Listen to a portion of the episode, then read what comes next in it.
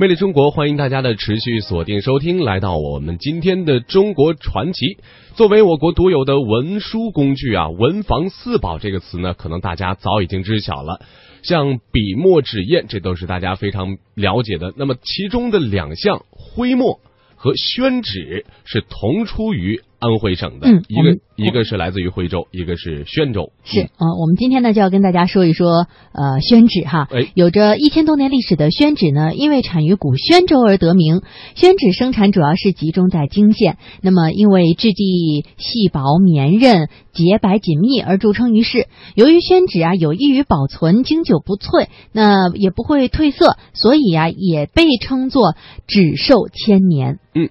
那么郭沫若先生啊，曾经是也是书赞曰说，宣纸呢是中国劳动人民所发明的艺术创造。像中国的书法和绘画，如果离开了宣纸，就无从表达艺术的妙味。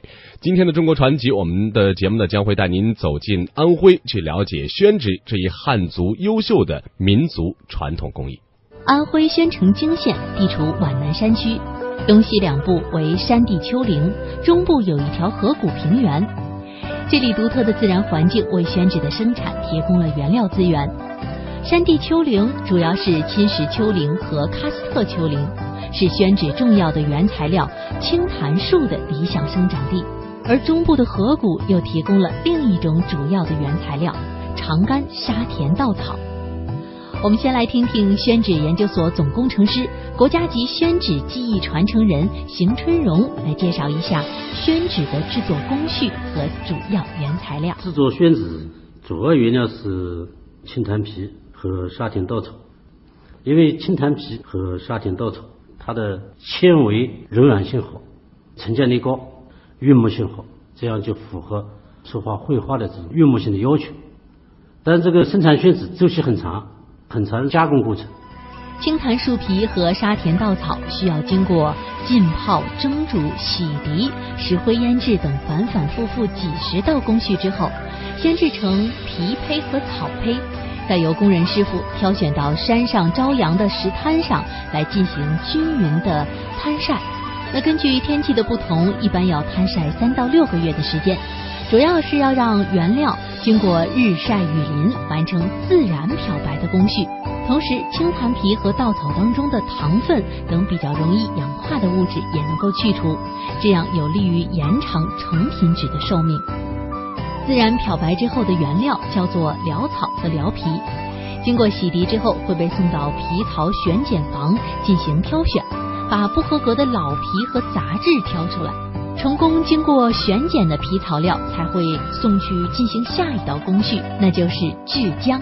邢春荣，檀皮和潦草通过前期的这个制作过程变成潦皮潦草，接下来就是制浆，就是把潦皮潦草通过制浆过程中的切断、碾碎，按照我们一定的这个工艺把它制成这个纸浆，然后再通过不同品种的配方。就配成纸浆，什么样的纸浆捞什么样的品种，配置以后就进入捞制这个过程。纸浆按照不同的配方调制以后，就进入到了宣纸制作当中最为重要的一道工序，那就是捞纸。首先要将纸浆当中加入泾县独有的山泉水，还要加上一种特殊的辅助原料，那就是野生的猕猴桃藤汁，然后充分的搅拌均匀。在放满纸浆的纸槽当中，两位捞纸师傅会分别站在两头，双手抬着一个长方形的竹帘，侧着往纸槽当中浸下去，在纸浆当中轻轻地捞摆，然后再从反方向浸下竹帘，随即拎出掀起帘子，一整张宣纸便落在了纸架上。整个过程只要不到十秒钟的时间。捞纸师傅曹建华详细的介绍了捞纸当中的操作技巧。我们这个捞纸的过程呢，是先把竹帘摆在连床架上，一淋水靠身，二淋水铺胸。什么叫一淋水呢？就是第一次下水叫一淋水，一淋水靠身就是靠在身边下水，深度呢必须要适当，不能太深也不能太浅。二淋水铺胸，二淋水是补充一淋水的，是反方向的。护胸就是从中间下水，一般情况下，水是从高处往低处流，但是我们这个捞纸操作当中呢，水是从低处往高处走，这样子就能使纸的均匀度比较好。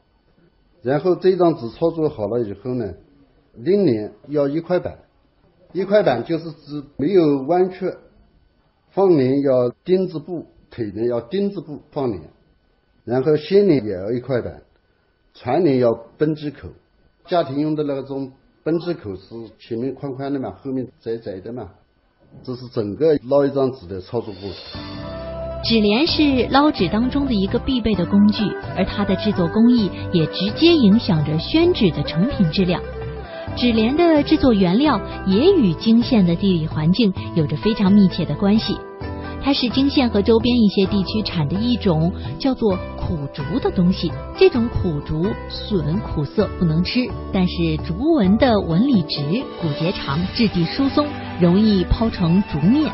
用这样的苦竹编织之后，涂上土漆，就制成了捞纸所用的竹帘。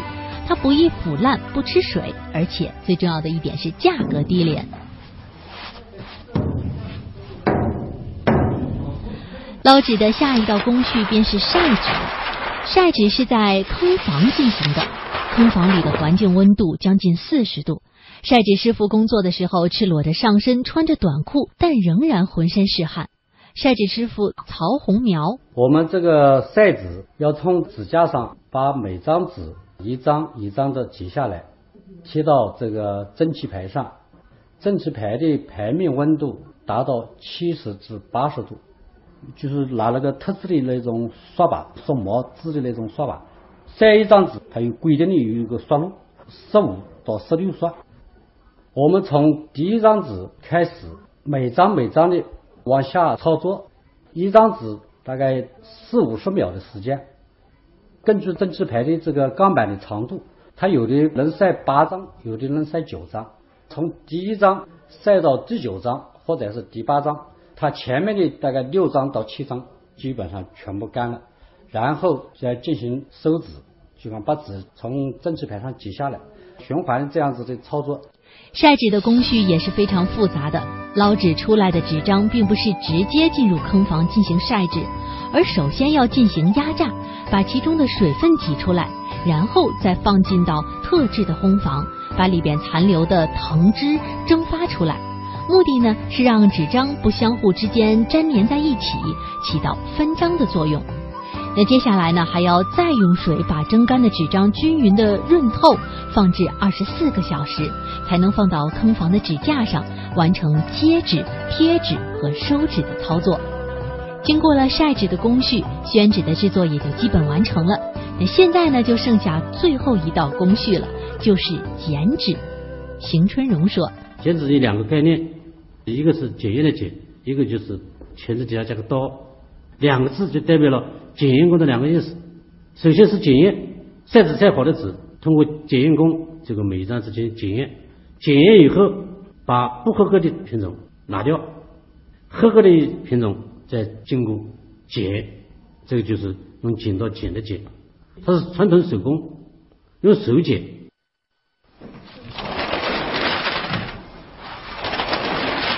在剪纸车间，剪纸师傅一张一张的翻开纸，以极快的速度发现纸面上细小的空洞和破损，把不合格的纸挑出来。而这些纸呢，将会重新回到纸浆槽当中进行制作。检验合格的宣纸，再由女工用特制的大剪刀裁剪整齐。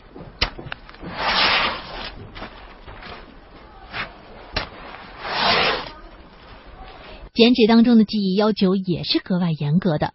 剪纸车间主任徐木兰介绍：检验的要求呢非常严格，做两遍检验，先看反面，再看顺面。